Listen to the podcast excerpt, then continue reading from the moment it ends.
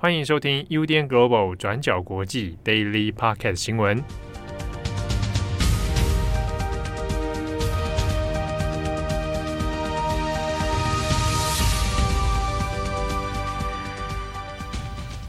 Hello，大家好，欢迎收听 UDN Global 转角国际 Daily Podcast 新闻。我是编辑七号，我是编辑惠仪。今天是二零二二年七月十九号，星期二。最近天气非常的炎热。我们今天第一则就来讲一下，真的是热到不行啊！一年比一年还要热。现在来看一下欧洲的热浪。其实，在过去几年的夏天，我们都会陆续整理，就是欧洲热浪的新闻，像是各个欧洲国家不断创下最高温，然后发生森林野火，那许多人在高温天气下死亡等等。那每一年的状况其实都不断的加剧。那今年的状况似乎也比去年来得更加严重。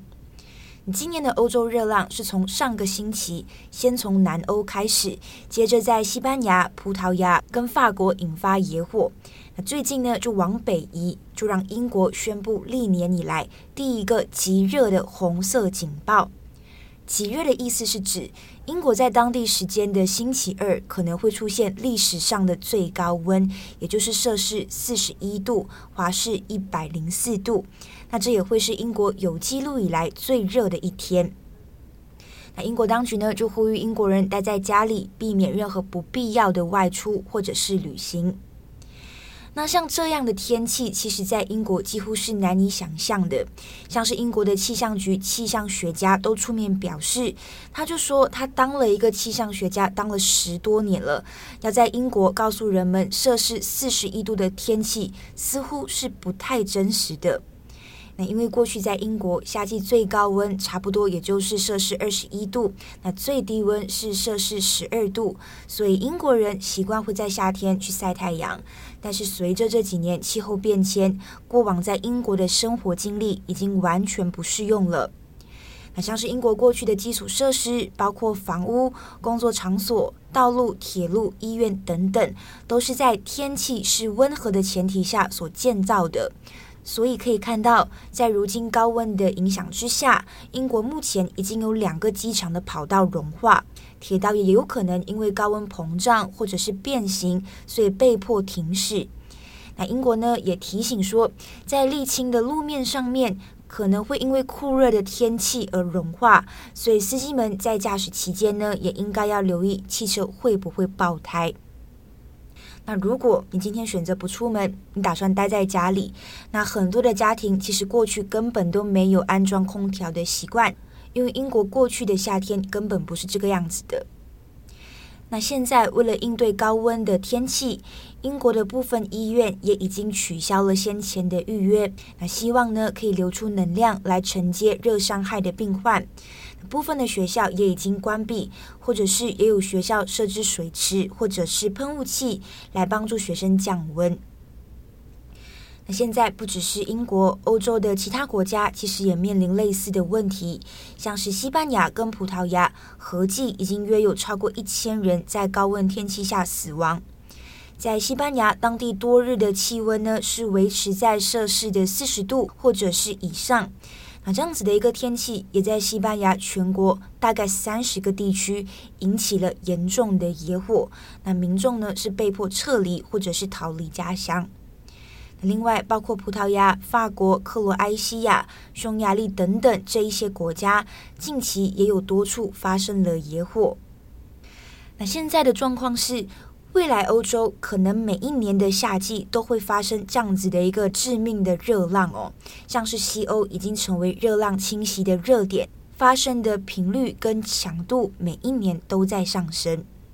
所以，除非世界各国的政府真的是大幅削减碳排放，否则温度只会每一年不断继续上升。那类似的高温野火的情况也就会不断发生，变成每一年都会发生的一个常态事件。好，那我们看完欧洲热浪，我们另外再看一个也是关于疫情有关的新闻。不过呢，这个疫情不是 COVID-19 哦，我们要看的是另一个它致死率很高的病毒性传染病——马宝病毒。对西非的国家加纳呢，最近就传出了两起马宝病毒的死亡病例，也是当地首度出现的确诊案例。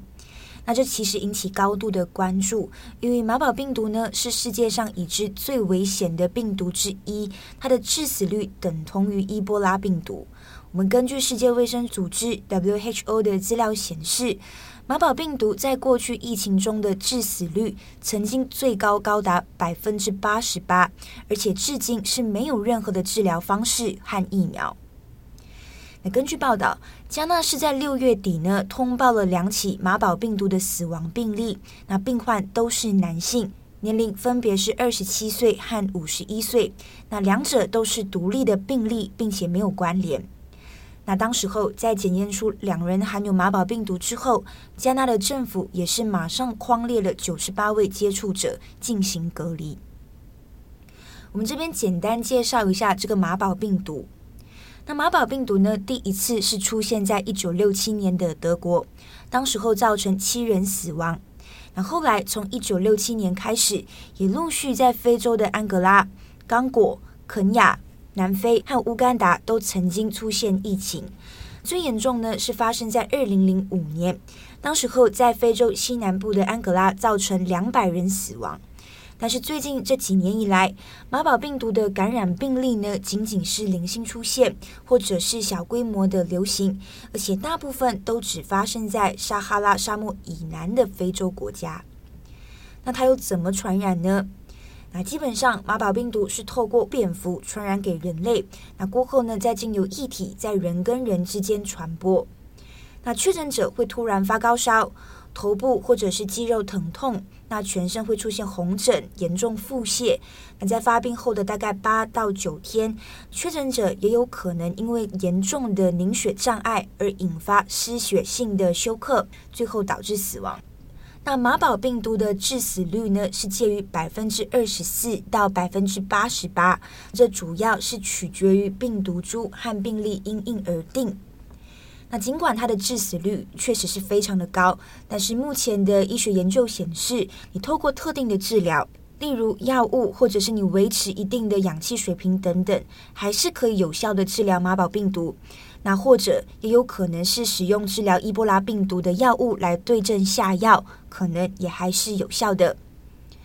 那目前世界卫生组织呢，也已经跟加纳的政府合作来追踪病情，同时呢，也运送个人的一些防护设备到加纳当地。那希望呢，可以帮助来遏制这个马宝病毒在当地的传染。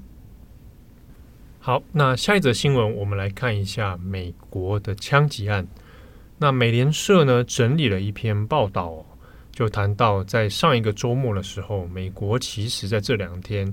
各地都有传出一些死亡枪击案，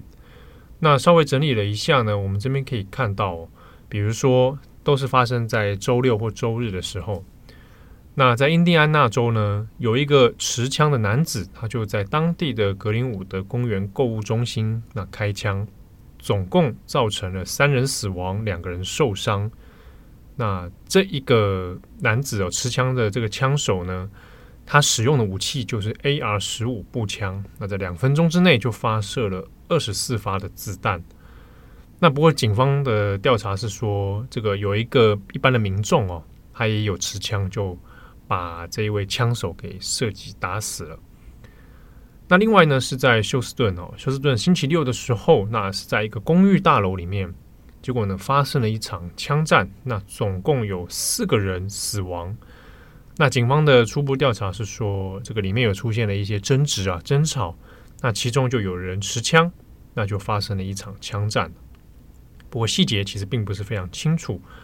那另外，在北卡罗来纳州呢，那这边是在星期六的晚上哦，那有在剧场外面，那有一个男子他就持着枪啊，在在公众之前挥舞。不过呢，呃，当场是很多人就逃离哦。那他就在一个空地里面就开枪啊，不过所幸是没有造成任何人的伤亡。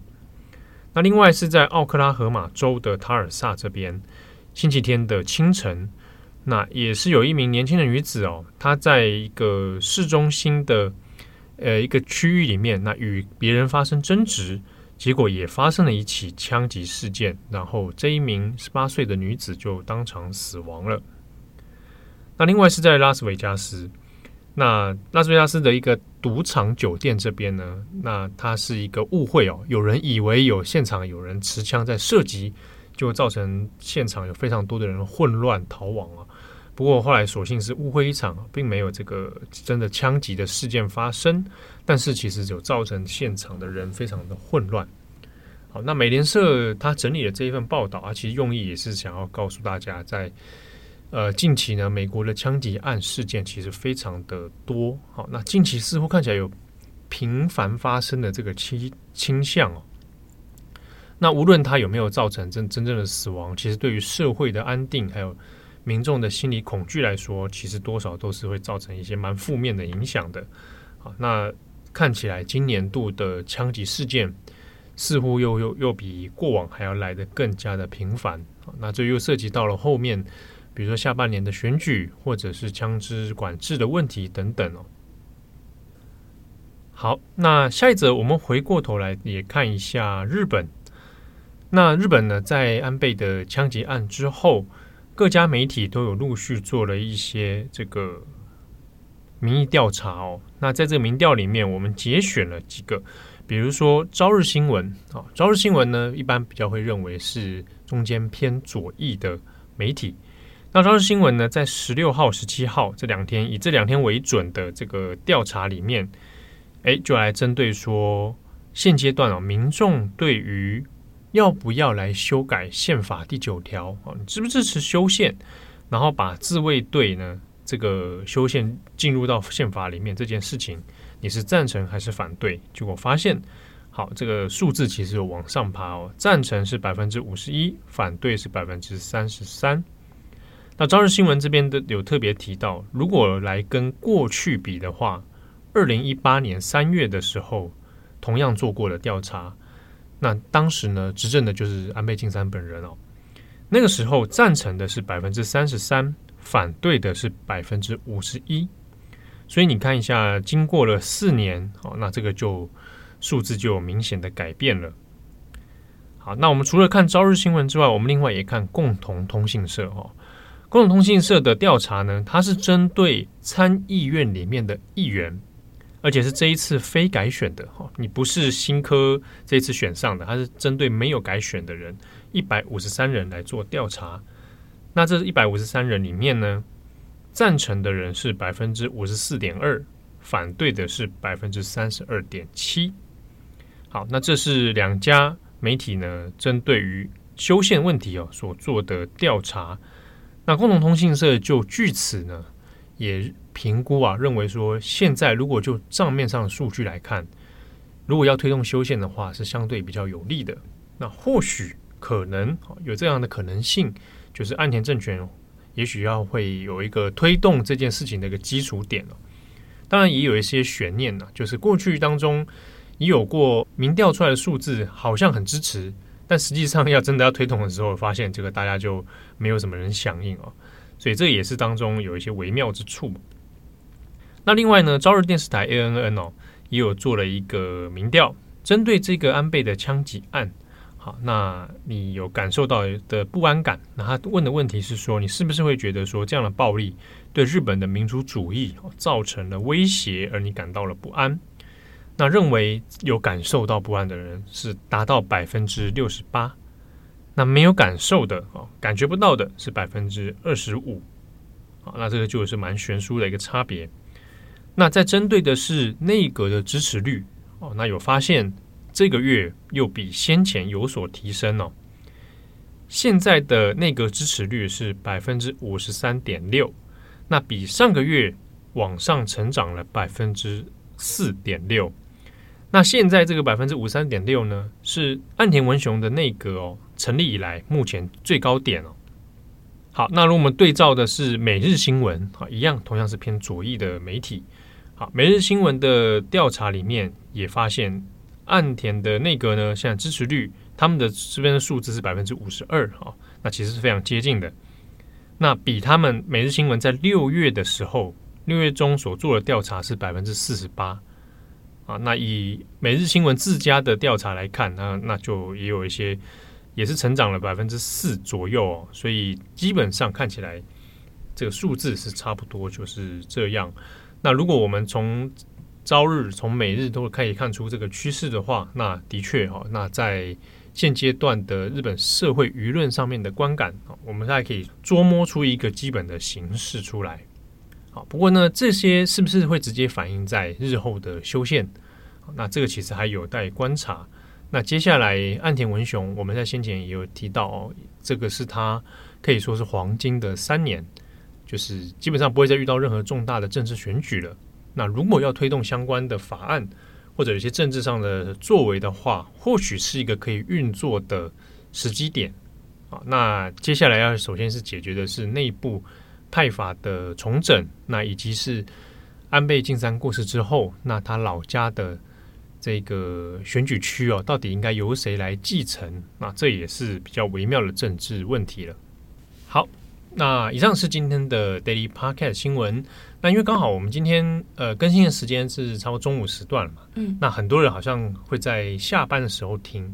所以可能已经会你听到这段的时候，已经会注意到日本的那个羽生结弦啊，嗯，好，他会在今天日本的时间五点钟，那台湾时间是四点，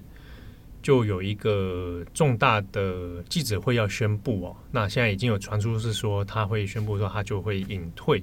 不过这个到底细节如何哦？我们目前因为还还没有看到那个相关新闻，所以不知道他到底这个隐退的细节，比如说不再参加比赛，还是说完全就没有在活动哦？但应该是不参加比赛了啦。啊，那消息早上出来之后，其实，在台湾、中国啊，甚至是欧美，都有他的粉丝，就是相当激动啊，因为他他在全球的粉丝真的是蛮多的，对啊，所以今天下午会有一段这个。呃，记者会。那我们过去有写过羽生结弦的一些人生故事哦。如果有兴趣的朋友，我们会今天再透过我们 IG 或者是我们的 FB 啊，再来分享给大家。好，感谢大家的收听，我是编辑七号，我是编辑惠仪，我们下次见喽，拜拜，拜拜。